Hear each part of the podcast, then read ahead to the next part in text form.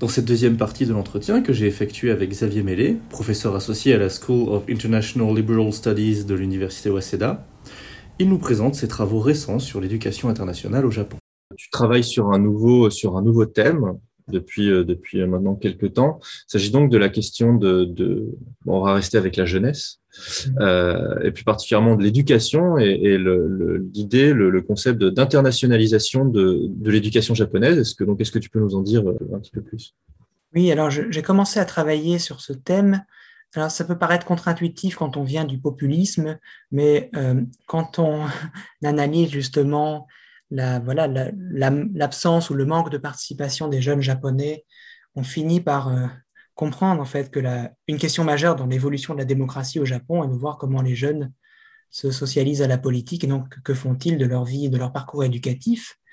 Et on constate aussi quand on se focalise sur le parcours éducatif que le cas japonais est aussi très pertinent pour étudier une, disons, une métamorphose de l'enseignement supérieur en particulier, qui est représentée par l'internationalisation, dans la mesure où, au Japon, plus sans doute qu'ailleurs, le ministère de l'Éducation, qui est un ministère parmi les, les, plus puissants du pays, a une politique très ambitieuse, en fait, de transformation et d'influence sur les cursus, sur le fonctionnement institutionnel des universités, qui peut à terme avoir des effets, d'une part, sur le système éducatif japonais lui-même, mais d'autre part, sur ben, le, disons, la formation des jeunes et donc leur investissement dans la société japonaise. C'est hmm. pour cette raison-là que ce thème m'a naturellement intéressé. Donc, euh, euh, avant de rentrer dans les détails peut-être de, de, cette politique mise en place par le, par le ministère, euh, le ministère de, de l'enseignement et de la recherche euh, au Japon et des sports, je ne sais plus s'il y a des sports aussi chez oui. eux. Enfin, oui. des sports. Euh, peut-être rappeler rapidement comment, comment se déroule le cursus le cursus japonais parce que c'est quelque chose de, de, central finalement dans cette, euh, bon, on va le dire tout de suite, dans, dans le manque flagrant d'internationalisation, euh, d'internationalisation du, de, de, des étudiants euh, japonais. Et donc dans l'idée que quelle est donc de, depuis euh, voilà l'école jusqu'à euh, l'objectif final qui est de, de, trouver un emploi, quel est le parcours finalement, quel parcours classique va suivre un jeune japonais. Quand on fait une comparaison entre le système français et le système japonais, on peut voir certaines différences très importantes. La, première étant euh, l'importance de la licence universitaire. En France, bon, le, taux de chômage des jeunes étant à plus de 20%, on, se, enfin, on sait bien que le diplôme universitaire ne suffit pas à obtenir un travail, ou alors pour les gens qui sont très chanceux ou bien entourés, disons. Euh, le système japonais, lui, diffère de la situation française dans la mesure où euh, l'université est généralement euh, composé d'une licence qui dure 4 ans, qui est marquée par une première étape qui est l'entrée, le, fait de passer des concours à travers de nombreux tests à la fin du lycée qui représentent un moment très pénible pour les lycéens japonais, mais très déterminant dans leur avenir, sachant que le système universitaire japonais est très hiérarchisé.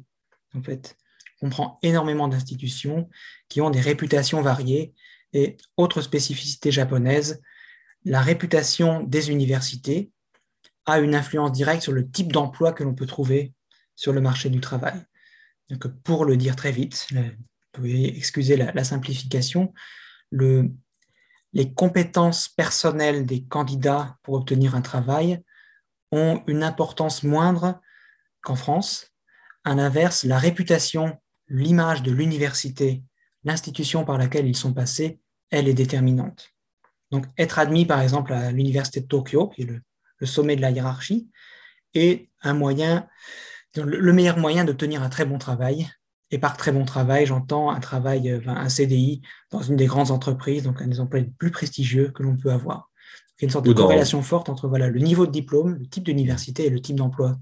Ou même dans la haute fonction publique, on a parlé avec Arnaud. Oui, exactement. Oui. C'est une configuration qui date de la massification de l'enseignement dans la période de haute croissance. Le système s'est organisé comme ça.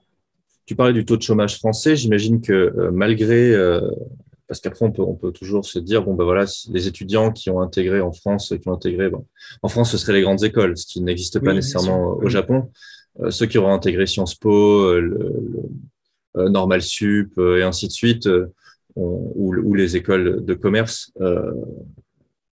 si après on pourra discuter sur les niveaux de, prestige, auront, sont quasiment assurés d'avoir un emploi quasi immédiat et dans de, bonnes conditions.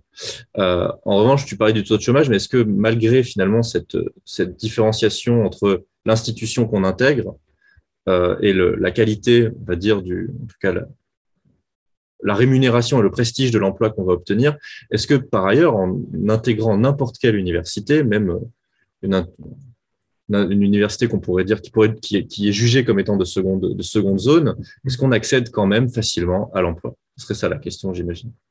Alors, on accède à l'emploi dans la mesure où tout le monde accède à l'emploi au Japon, que le taux de chômage est très très faible il est entre 3 et 5 selon les, selon les chiffres, mais voilà, tout dépend de la nature de l'emploi en question. Euh, au Japon, donc, comme je le disais, les meilleurs emplois sont généralement attribués à ceux qui sortent des meilleures universités, identifiés comme tels, à travers une, une procédure, un processus qui est vraiment spécifique au Japon, qu'on appelle donc Katsudo, le, processus de recherche d'emploi. Je ne sais pas quelle est la traduction officielle en français, sûr qu'une traduction c'est possible. Qui est en fait un processus très normé, durant lequel, en général, durant la dernière année de l'université, les étudiants vont participer à différentes étapes de recrutement, des tests, des entretiens collectifs, des entretiens individuels aussi, et donc vont voilà, suivre le, le circuit de recrutement propre à chaque grande université jusqu'à obtenir le Graal, l'emploi à la fin de leur cursus. Sachant que comparé à la France, euh, les, enseignants eux-mêmes et l'institution euh, université elle-même est euh, extrêmement investie dans ce, dans ce processus. Et c'est d'ailleurs un retour sur investissement pour les parents qui payent les frais d'inscription, pour les enfants qui décrochent un travail, etc. Sachant qu'une différence forte entre la France et le Japon est que les, les entreprises japonaises partent du principe qu'elles vont former de toute façon elles-mêmes les, jeunes recrues, alors qu'en France, on les, entreprises vont vouloir recruter le, mouton à cinq pattes qui sait déjà tout faire et qui a énormément d'expérience pour faire un, travail de stagiaire, on va dire. La situation est vraiment inverse là-dessus. Les entreprises japonaises euh, partent du principe que la jeune recrue est une coquille vide et qu'elle va progressivement être formée et s'intégrer au, processus de travail. ce, qui, est intéressant dans ce que tu viens de dire, donc sur deux points, c'est à la fois c'est vraiment un système euh, bah, ultra-libéral, dans le sens où économiquement, pour intégrer... les universités publiques vont coûter moins cher, mais vont, comparativement à la France, vont quand même coûter cher. J'ai plus les chiffres en tête. L'université de Tokyo, euh, euh, pour le Japon, c'est pas cher d'y accéder. Enfin, c'est compliqué d'y accéder, mais c'est pas cher d'y accéder. En revanche, des universités comme Keio ou Aseda, qui sont euh, tout aussi prestigieuses, elles vont coûter beaucoup plus cher. Euh, ce sont des universités privées. donc il y, y, a ça déjà tu parlais de retour sur investissement. Euh, et ensuite, le fait que voilà, les entreprises considèrent que ce sont à elles de, former les, leurs, employés. Euh, et ce qui est intéressant, c'est euh, avec, avec la complexité de l'entrée, des examens d'entrée, ou en tout cas le, côté fastidieux des examens d'entrée à l'université, qui nécessitent de longues années de formation au niveau du lycée, avec donc les cours du soir, oui, voilà, donc les cours du soir qui, euh, pareil, accentuent les inégalités parce que souvent elles coûtent un certain prix. Seules les familles les plus aisées peuvent, peuvent offrir à leurs enfants les moyens d'accéder aux universités les plus prestigieuses. Et tout ça fait que, euh, ça je, te, cite presque là-dessus, fait que le, le passage à l'université, à la licence en tout cas, euh, est une respiration dans la vie de, des jeunes japonais plus que un moment d'investissement fort, euh, en tout cas d'une demande forte par, euh, l'institution de, travail constant euh, à la maison et ainsi de suite. C'est plutôt un moment de tranquillité.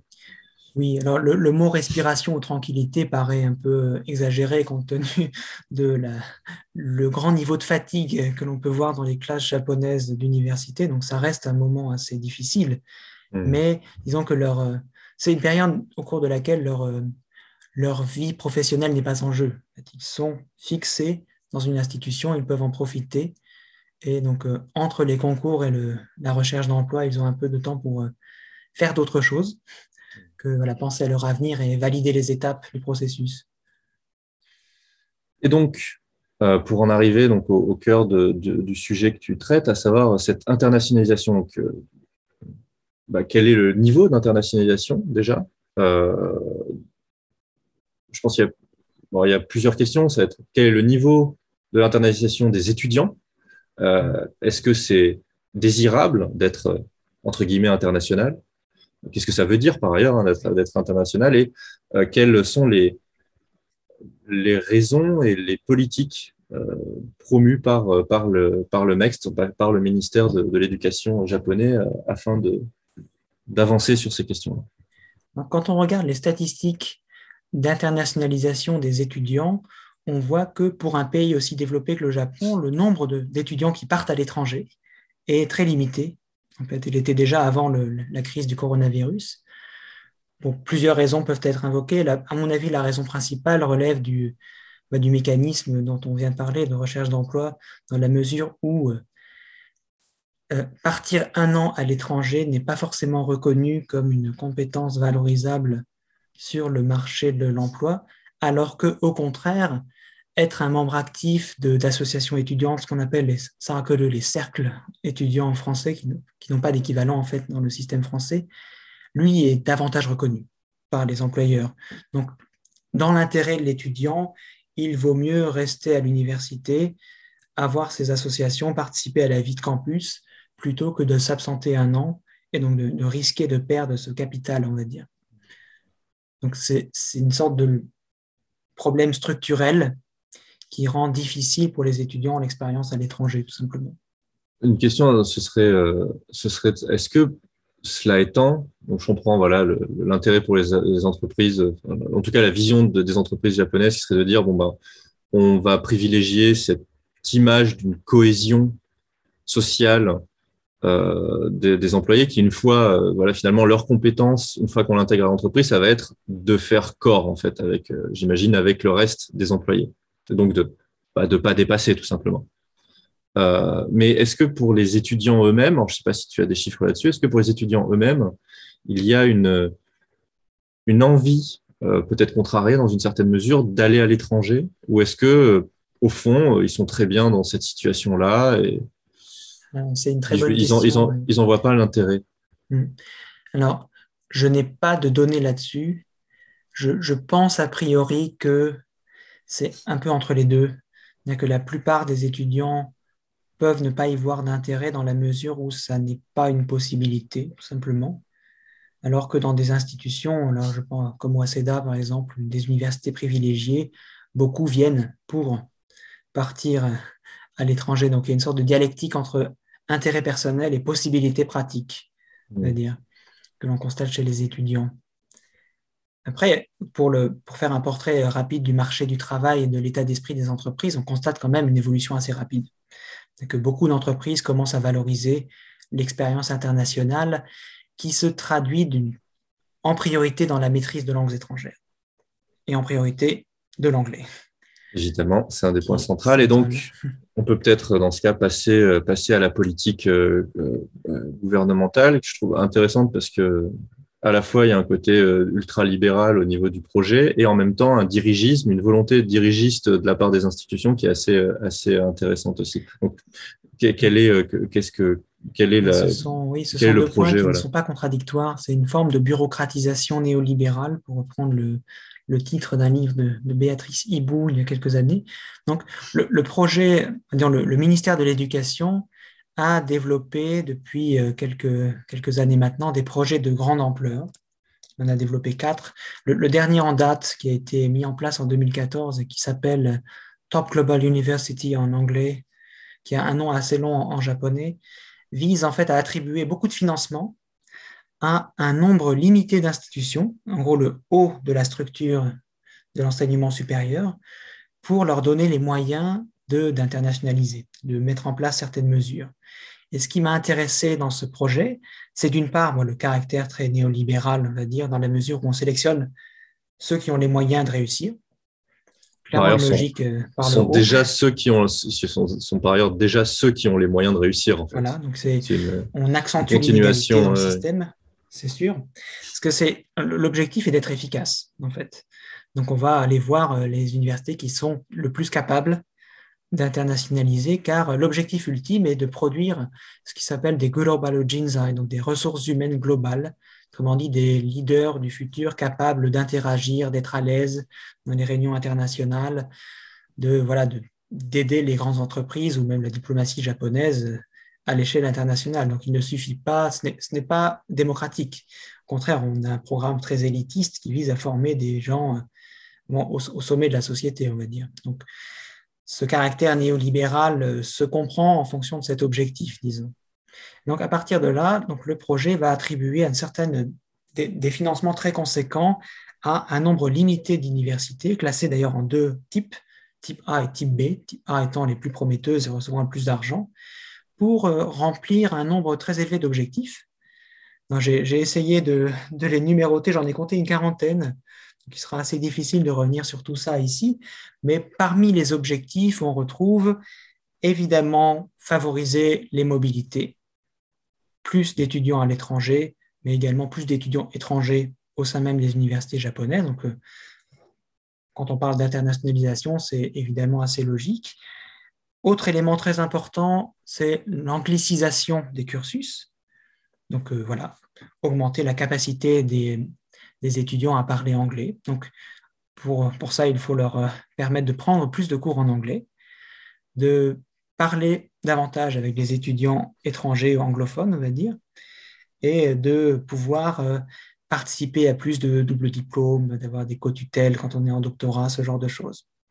Sachant que quand on analyse les, les textes officiels, on constate que en réalité, les documents parlent de langues étrangères, pas uniquement l'anglais, mais en pratique, l'anglais est vraiment la langue prioritaire.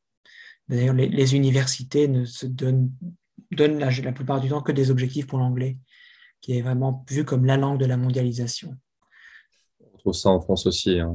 oui, clairement. Je, pense, je, me disais, il faut peut-être rajouter euh, une chose. j'aurais dû, on aurait dû peut-être le dire avant, mais euh, c'est quand même un milieu extrêmement concurrentiel. Les universités euh, se battent pour obtenir des étudiants. On peut parler voilà de la de la démographie euh, japonaise. Hein. C'est pas le seul pays dans ce cas-là. En Asie, ils sont tous plus ou moins en déficit démographique, mais le fait qu'il y ait de moins en moins d'étudiants fait que ces, ces, universités essayent d'offrir le plus de, de, choses possibles pour obtenir bah, ces, ces, étudiants qui vont payer, évidemment, vont financer. C'est une logique de marché finalement. L'université. D'un côté, côté, on a une augmentation du nombre d'universités et de l'autre une baisse du nombre d'étudiants. Donc le, marché est particulièrement tendu, c'est sûr. Bon, ça c'était juste un point, de, un point sur le, système euh, japonais. Euh, donc, volonté de, d'internationalisation, mais je pense que tu, t'es, enfin, j'ai l'impression que tu t'es un petit peu, euh, un des points que tu as, mis en avant, c'est comme tu disais, cette question de, l'anglais. est-ce que ça, ça, crée d'autres problèmes? Évidemment, on pourrait penser que bah, avec une langue vient aussi une vision du monde. Euh, dans quelle mesure est-ce que, ça, ça, crée certains, certains, ça peut créer certains problèmes au sein des universités, au sein des formations mmh. Alors, je ne pense pas que ça puisse créer de problèmes, mais ce qui est certain, c'est que cette, euh, comment dire, cette focalisation sur l'anglais n'est pas uniquement une question linguistique, dans la mesure où, parmi les autres objectifs, se trouve l'adaptation de techniques pédagogiques destiné à valoriser la participation, l'oralité, la communication. Donc on, retrouve voilà une dimension d'extraversion de la personne qui va être incitée à développer davantage d'esprit critique, de capacité de débattre en anglais. Donc c'est une sorte de tournant pédagogique qui s'incarne par l'internationalisation et mmh. qui donc pour l'instant concerne d'abord le, haut de la structure universitaire, comme comme on le disait, mais qui à terme risque d'influencer, voilà, de, descendre, d'influencer l'ensemble du système. Il faudra voir comment les choses évoluent.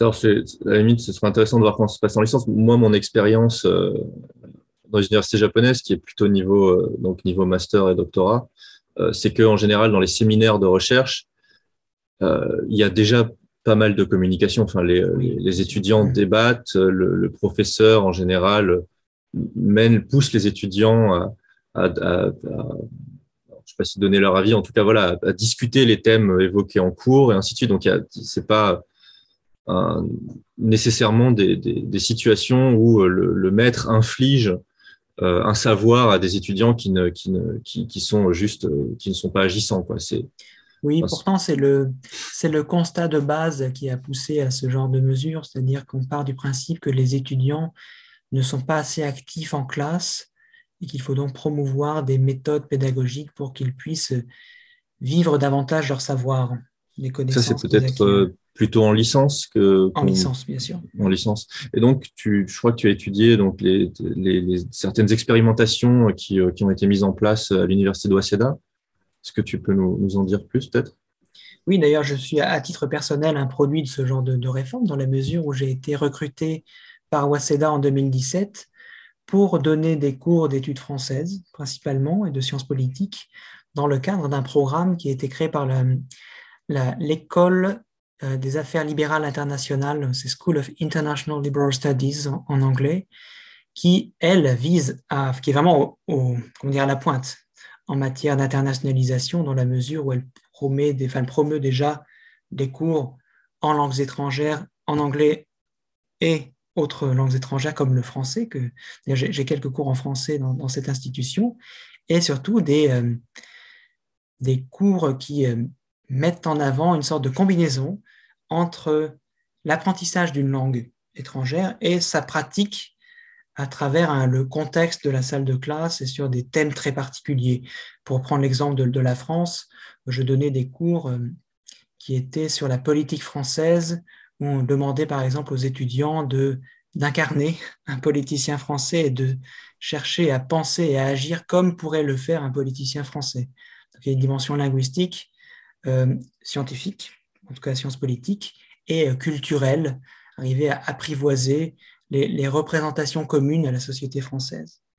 Donc c'est à partir de certains mécanismes de ce genre que les étudiants vont de fait avoir une expérience de ce qu'on appelle internationalisation at home, donc à la maison, donc sans forcément aller à l'étranger, avoir une sorte d'expérience de décalage culturel, d'immersion dans une culture étrangère, même si ça se fait dans le, ce petit laboratoire qu'est la salle de classe. Et peut-être, et, on pourra conclure euh, là-dessus. Euh, est-ce que les étudiants, tu le dis, tu, es toi-même, euh, voilà, tu, ça fait, tu, es dans ce, tu fais partie de ce mouvement, de cette, de cette politique-là.